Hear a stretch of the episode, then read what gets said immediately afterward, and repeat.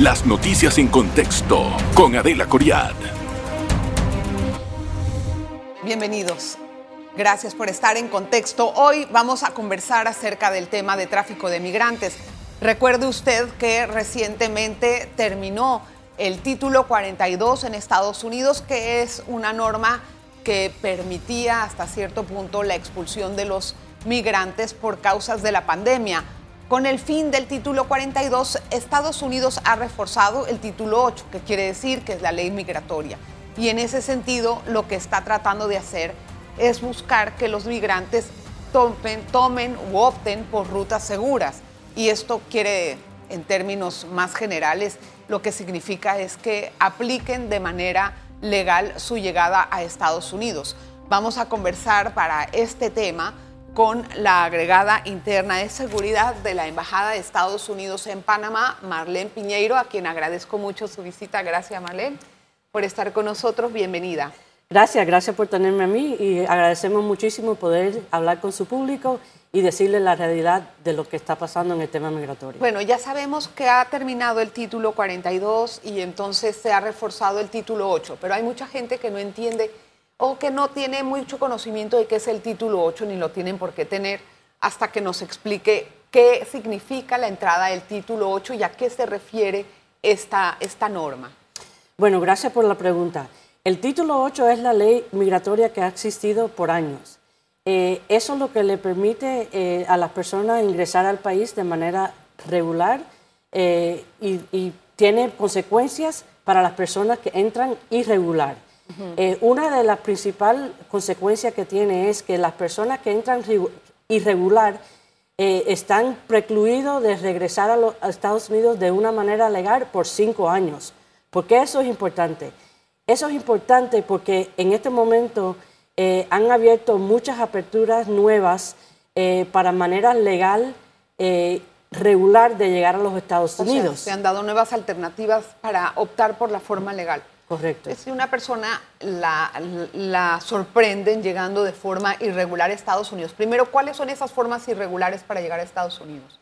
So, muchos de ellos están llegando con traficantes que le están robando el dinero.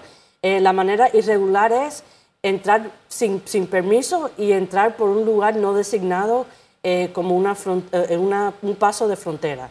Eso eh, hay muchas personas que están o cruzando por ríos, brincando cercas, por abajo de cercas, todas esas son maneras irregulares de entrar a los Estados Unidos. Si lo sorprende un guardia de inmigración, tiene el riesgo entonces de no volver a entrar a Estados Unidos en cinco años. Correcto. Es así. Eh, y si no lo sorprende, ¿qué pasa? Eh, bueno, si no se sorprende, va a estar en los Estados Unidos ilegalmente hasta que lo encuentren. Pero esa persona va a vivir escondido, no va a poder trabajar legalmente, no va a poder, no va a poder abrir cuenta bancaria, no va a poder viajar, so va, a vivir escondido eh, todo el tiempo que, esté en los Estados Unidos. ¿Y cómo Estados Unidos se entera de estas personas irregulares cuando no las detiene? en el momento en que ingresan? Bueno, los Estados Unidos continuamente están eh, introduciendo tecnología nueva para apoyar en las fronteras eh, de manera de drones, de manera de eh, cosas que, permiten expandir la tecnología para, para, encontrar a estas personas y que esos casos disminuyen.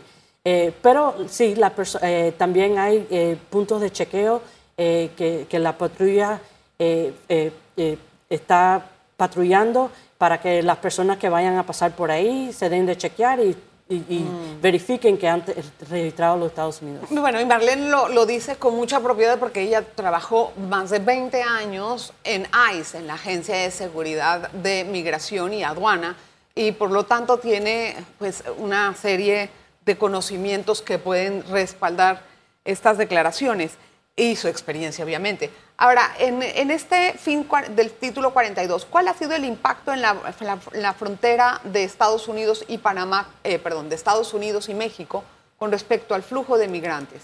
Bueno, el impacto de la orden que, que fue emitida bajo de COVID y la pandemia por el título 42 es que en ese momento, como usted dijo al principio, las personas estaban expulsadas a México.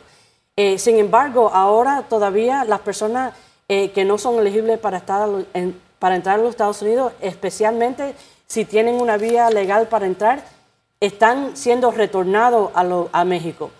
¿Qué quiere decir? Que en vez de ser expulsados, son retornados y que están eh, bajo los, cinco años de no poder cogerse a la vía legal. Por ejemplo, los Estados Unidos ahora ha facilitado un programa nuevo de parol eh, para unirse eh, los familiares. También estableció un programa nuevo de parol para las personas de Nicaragua, El Salvador. no, Nicaragua, Cuba, Venezuela, Y, Haití. por ejemplo, si esa persona trata de entrar de una manera irregular a los Estados Unidos, esa persona se va a, ser elegible para el programa de entrada regular. Por eso es que queremos que las personas se informen eh, de la manera correcta, porque muchas personas están llegando con la información de los traficantes y los coyotes, que le están vendiendo información simplemente falsa. Sí, de verdad vamos a entrar en esa información y vamos a entender cómo funcionan estos grupos de tráfico de personas pero sí ha bajado el flujo migratorio entonces en la frontera México-Americana. Sí, absolutamente ha bajado. ¿Se tiene eh, una idea de una proporción en cuánto? Eh, más o menos eh, entre 50 y 60% ya había bajado la semana pasada. Los números siguen bajando, no tengo números exactos, pero en este momento sí están muchísimo más bajos que estaban cuando existía el título 42. ¿Y atribuyen eso al fin del título 42? Sí, correcto. Eh, atribuimos eso al título 42 y, y ojalá que lo atribuimos a que las personas se están informando y llegando por las, las vías llegar. Las personas de, de, estos países no tienen ninguna razón por qué están exponiéndose a, la jungla del Darién, eh, a, los eh, pasos de México, tomar los abusos sexuales. Estas personas en este momento tienen una vía regular y se pueden acoger si se informan bien informados. Sí, claro. Ahora, eh, hay, hay también un, un impacto que debe de existir en los países de ruta, ¿no? Hacia Estados Unidos, Panamá, en el caso de Darién, en la frontera Colombo panameña, eh, aún todavía no se ha visto esa gran disminución de un 50 o 60% como sí ocurría eh, anterior, bueno, como ocurre en el norte. De hecho, eh, si habían días que llegaban acá 1.500 o 2.000 eh, inmigrantes irregulares, ahora están llegando, según servicios de migración, mil personas al día. ¿Eso cómo se entiende ante la nueva política migratoria? Bueno, eh, primero que nada, las personas que llegan a los Estados Unidos a veces se cogen 30, 45 días, semanas en llegar en todas las rutas y cruzar todos los países. Eh, so, eh, acuérdese, ellos están viniendo de una manera muy, eh, muy difícil. So, muchas de estas personas ya estaban en ruta antes eh, de, de, las de, las nuevas normas, o no nuevas normas, las normas que existían antes de la pandemia. So, estas personas ya han vendido sus, casos, sus casas, han pagado a los traficantes y están a media ruta. So, sí, va a tomar un poco de tiempo que el, flujo se, se vea, ah. pero sí se han visto eh, declinación de números eh, en, en, en, Colombia específicamente, en la frontera eh, de Panamá, en ese lado sí ya han visto, pero como dije, hay personas que se cogen 7, 10 días, mientras más débil es, más difícil es para ellos cruzar esa jungla tan difícil. Bueno, vamos a hacer una pausa, Marlene, vamos a regresar enseguida y vamos a analizar el tema del crimen organizado con el tráfico de personas, qué es lo que eh, les dicen, cómo caen estas personas y cuántas son las ganancias que obtiene el crimen organizado de este tráfico. Es algo impresionante. Una pausa.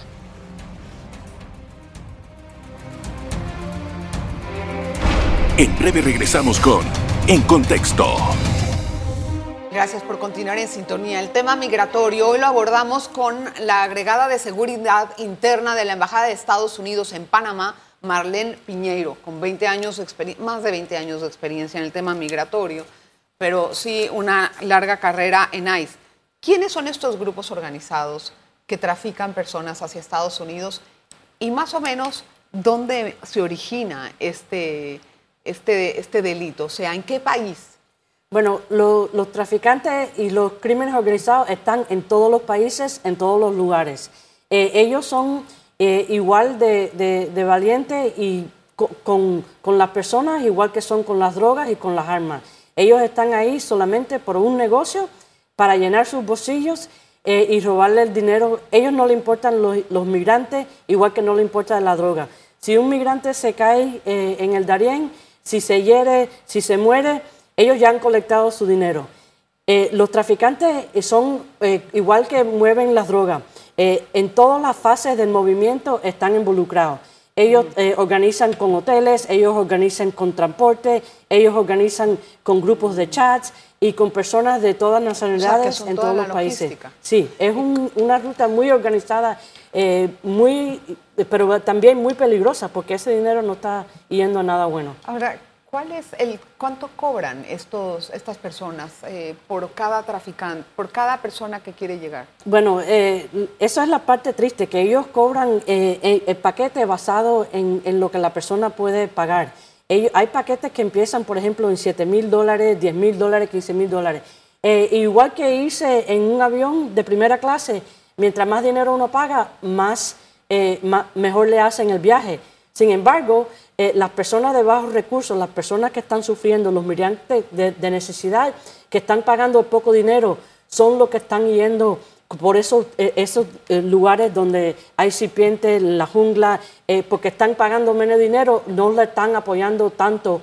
Sí es organizado porque sí lo están llevando de punto A al punto B, sí le están apoyando al final, sí los pasan, eso es lo que pasa, o sea, ellos les cobran caro no les, no, o sea, no son muy condescendientes si algo les pasa en el camino, pero sí los llevan de un lugar a otro. Hasta cierto punto sí, pero ellos, por ejemplo, ellos llegan a la entrada de la jungla y, ellos señalan, usted ve este paso, sígalo caminando por ahí hasta que encuentre... No, ellos por la... Eh, esto no es un... Eh, eh, para cuidar niños. Esto es un dinero y ellos no quieren ser cogidos, ¿verdad? Porque cuando los capturan, ahí empiezan a derrotar las, la, las redes.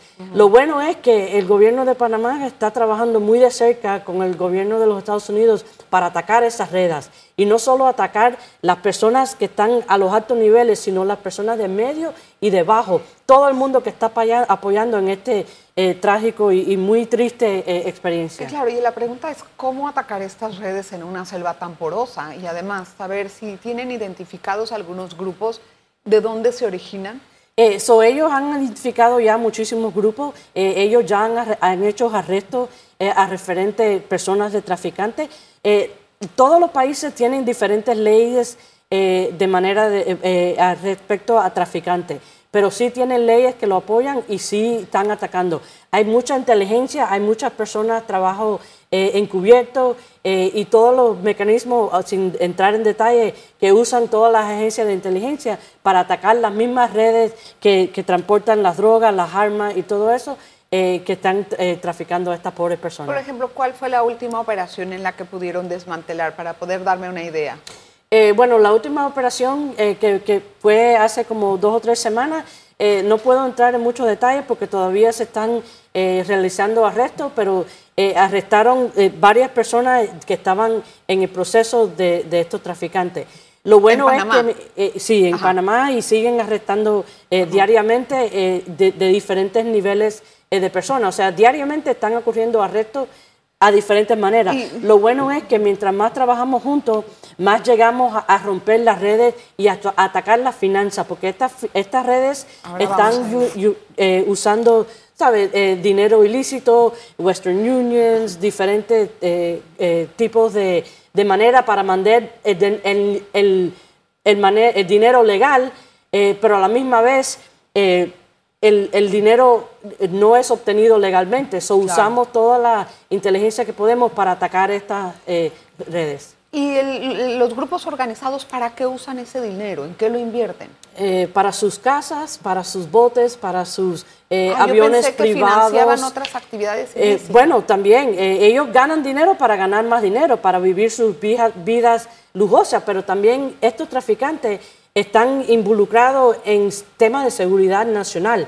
Ellos también están financiando indirectamente grupos terroristas, grupos que están infiltrando los diferentes gobiernos para atacar los sistemas que, que existen hoy en día. ¿Los sistemas migratorios? bueno, los sistemas eh, políticos, los ah. sistemas, eh, todos los gobiernos estables, ellos quieren atacarlo de manera de infiltrarlo. Y eh, dinero trae más dinero, trae más crimen que trae más crimen. Y además de eso, en, Estados Unidos también se enfrentan a carteles que ingresan personas a Estados Unidos, ¿no? Sí, por supuesto. Entonces, ¿cómo, ¿cómo, batallan con eso además? Bueno, seguimos con la inteligencia, las leyes que nos permiten atracar estas personas. como dije, estas líneas de redes existen en todo el mundo eh, y hasta cierto punto eh, eh, algunas redes hasta traen personas de otros continentes a este continente para llevarlo. los Estados Unidos, conjunto, muchos de sus redes que traen en todos los países, ataca a estas redes no solo en este, en, el, en este continente, sino en todos los continentes. Y nada más para ir al cambio, Estados Unidos y Panamá, ¿con qué otros países están coordinando para desmantelar estas redes? Ellos están coordinando con todos los países amigos. Eh, hay muchísimos... ¿Los vecinos con Colombia también? Eh, ellos están trabajando muy de cerca con, con, los gobiernos de, de Colombia, eh, de, Guatemala, El Salvador, Honduras, específicamente en el, en el tema de tráfico de personas y tráfico ilícito en el sentido grande. Entiendo. Interesante el tema de tráfico de personas y el crimen organizado. Todo ese dinero también llega a los bolsillos del crimen. Usted haga la cuenta si aproximadamente han pasado por la selva del Darién unas 250 mil personas, aunque sea piense que a una cada una le pueden cobrar mil dólares, haga la cuenta para que pueda hacer una dimensión del dinero que pueden tener estos grupos organizados. Una pausa y regresamos. En breve regresamos con En Contexto. Gracias por continuar en sintonía. Estamos en el último bloque. Vamos a dedicarlo un poquito para conocer cuáles son estas nuevas medidas o formas, porque estoy segura que este programa también está siendo visto por personas que puede ser que están en tránsito a Estados Unidos o puede ser que tienen algunos familiares que quieran venir o que estén acá y de aquí se van, porque hemos visto que en Panamá por lo menos nos hemos presentado, a mí me ha tocado ver gente, eh, gente de diferentes nacionalidades, vienen a Panamá, trabajan un poco, hacen un poco de dinero y de aquí siguen a Estados Unidos para entrar. Me ha tocado a varios que sí han entrado.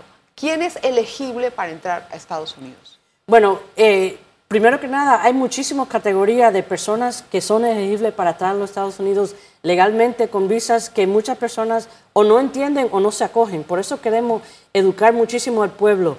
Por ejemplo, eh, las visas turistas, que yo sé que no es tan difícil de conseguir, pero existen. Ah, existen visas de, de, estudiantes, existen visas de, de labores, existen eh, visas de, tripulación eh, en, en barcos cruceros. Todas esas son, hay programas de intercambio de estudiantes en diferentes países. So, las categorías que existen para, para ir como unos migrantes son, son muchísimas. Lo que pasa es que a veces uno piensa que no es elegible para esas, para esos, esas visas porque no, no tienen dinero para sustentar sus viajes, me imagino. Claro, pero si usted se pone a pensar que está pagándole 10 mil dólares a un traficante, eh, un, pasaje no le va a costar eso, una aplicación de visa no le va a costar eso. Eh, por eso también los Estados Unidos están trabajando en establecer centros eh, para mejor informar las poblaciones y las personas que están en tránsito. Los Estados Unidos también están trabajando muy de cerca con países como Canadá, España y otros países para establecer nuevas rutas legales para que ellos puedan llegar a esos países también. ahí va a ir. Hay dos centros de procesamiento que se van a hacer, uno en Guatemala y uno en Colombia. ¿En qué estado están y para qué, para qué se van a hacer? ¿Qué significan esos centros? Bueno, los Estados Unidos quieren hacer muchísimos centros. Eh, todavía están en discusiones con los dos gobiernos para, para ver los, requisitos de cómo van a establecerlo, cómo van a empezar. Eh, pensamos que, que, pronto vamos a tener eh, más detalles, pero sí, el, el, propósito de los centros es ayudar a las personas llegar de maneras regular a los países. Eh, por ejemplo, un, un, gran ejemplo es, el, si usted mira los números de venezolanos que están cruzando, sin embargo existe el programa legal para ellos llegar. Bajo este programa, eh, ellos necesitan conseguir alguien que lo patrocine en, en, los Estados Unidos, no tiene que ser familiar. Eh, ah, so, no. Alguien que, que, que, lo pueda ayudar a establecerse eh, y, ¿Y, patrocinarlo ya? Y, y, ya y llegar con, con, ¿Y, con por, por, avión. Por es, ¿Y qué tipo de estatus le dan a eso? So, en este momento le están dando un parol. Eh, pero lo importante del parol es eh, eh, uno o dos años dependiendo de las diferentes categorías en que entre. Pero lo importante de eso es dos cosas. Es que están llegando a los Estados Unidos eh, de una manera regular, no peligrosa, no exponiendo sus vidas y sus familiares y sus hijos eh, a los abusos. So, están llegando por una vía legal. Eh, y, y, número dos es que no están sujetiéndose a, la, a, las cosas que lo hacen inegibles para las otras categorías. ¿Qué va a hacer Estados Unidos con Panamá para detener el tráfico de migrantes? Bueno, eh, con Panamá, como, como hablamos un poquito en la, el segmento antes, está trabajando muy de cerca, atacando las redes para disminuir los traficantes. Eh, porque sabemos que las personas no saben eh, llegar a Colombia, llegar a, una jungla y saber eh, eh, cruzar solos. Esto, no, esto es una área, como ustedes saben, protegida, que no es una ruta de migrantes. So, hay personas que lo están ayudando definitivamente. So, estamos trabajando con todos los países que podemos para llegar a las raíces de esos problemas. Y una pregunta, el tema de ir a España y a Canadá, estos dos países, ¿También están ofreciendo cuotas o cómo están haciendo? Bueno, ellos, eh, por ejemplo, eh, están estableciendo un programa nuevo de trabajo que lo, que lo hacen llegar ahí. Todos los países tienen diferentes requisitos eh, que ellos están apoyando. Yo les sugeriría que se, que se acojan a la página que ya existen. USAID eh, ha creado una página de información. El departamento de uscis.gov eh, también tiene información que está proveyendo. ¿Y eso lo lleva también a España y a Canadá?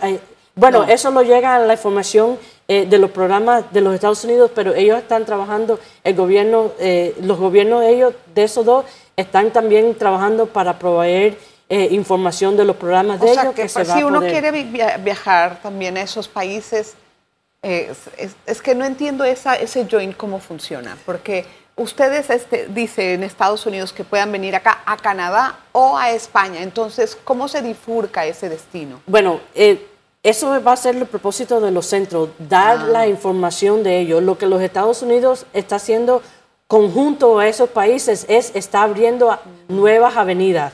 Y cuando tenemos la oportunidad de avisarle al público que hay esta nueva eh, avenida y que, y que, se pongan a averiguar es lo que tratamos de hacer, porque a través de esos programas, que son algunos eh, parecidos al programa de H2A, sí. H2B de los Estados Unidos, eh, pueden llegar ahí, pero igual. Mm lo importante es hacer la información llegar eh, a la población que, que, no está llegando. Sí, usted tiene mucha experiencia en temas de deportación y usted tiene sí, mucha correcto. experiencia en temas también de ingreso legal. Correcto. Pero me gustaría que me echara, eh, que me dijera más o menos cuáles son las historias de algunos migrantes que pudieron sobrevivir a la celda cuando llegan al Darién.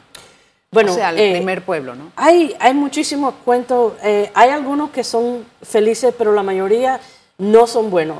Eh, los la niños mayoría no acompañados. Es, los niños no acompañados. Eh, la mayoría de ellos sí reportan que han tenido algún tipo de trauma, sea sexual, sea físico, sea mental. Eh, estos niños no, nunca van a ser igual de la experiencia que esa experiencia y, ese, y esa rejadura en el corazón no es algo que se puede borrar.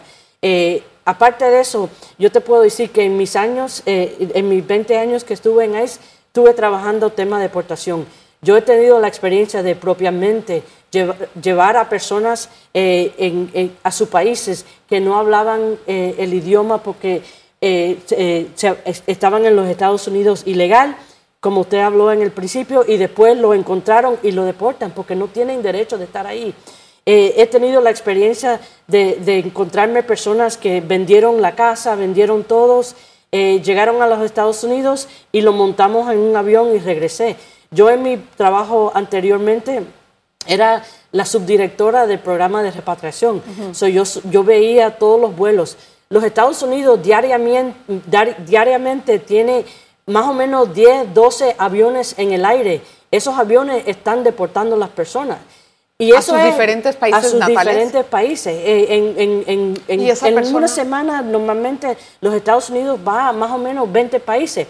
Esa es la realidad que no te dice el traficante. El traficante te vende el paquete y te dice, sí, yo te hago llegar a los Estados Unidos, pero ¿y después qué? Esos aviones que van regresando a sus países van llenos de personas que vivieron ese sueño y pensaban que se iban a quedar y no se quedaron. No sé si tengo mala eh, eh, la imagen o la memoria o la información, porque en una época sí habían hecho unos programas de regularización migratoria en Estados Unidos o no. Bueno, la última eh, ley reforma que hubo en los Estados Unidos fue en el año 1996. Ah, fue la última vez que hubo una ley. Por eso también es muy importante en los Estados Unidos que el Congreso actúe y, y arregle la ley migratoria eh, en los dos lados. ¿Y qué debería de haber en esa ley migratoria? Eh, bueno, en la ley migratoria tiene que ver las dos cosas, ¿verdad? Tiene que ver, eh, como nosotros le decimos, de las maneras para las personas que son elegibles de llegar regular, pero también penalidades para las personas que no deben de estar ahí, no llegar. Y penalidades para que al fin y al cabo las personas dejen de estar tratando este peligro que no le vale la pena. Penalidades más severas, dice usted. Más severas por, por, tratar de llegar irregularmente.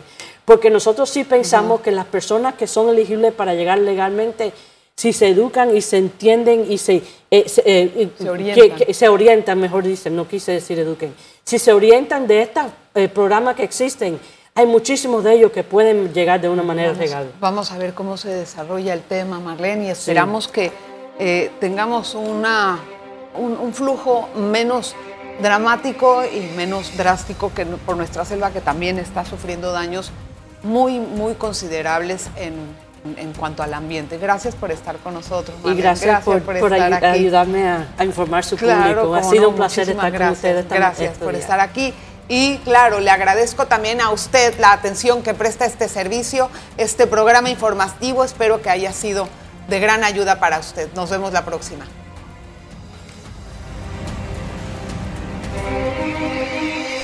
Las noticias en contexto con Adela Coriad. Revive este programa entrando al canal 1 de BOD de Tigo.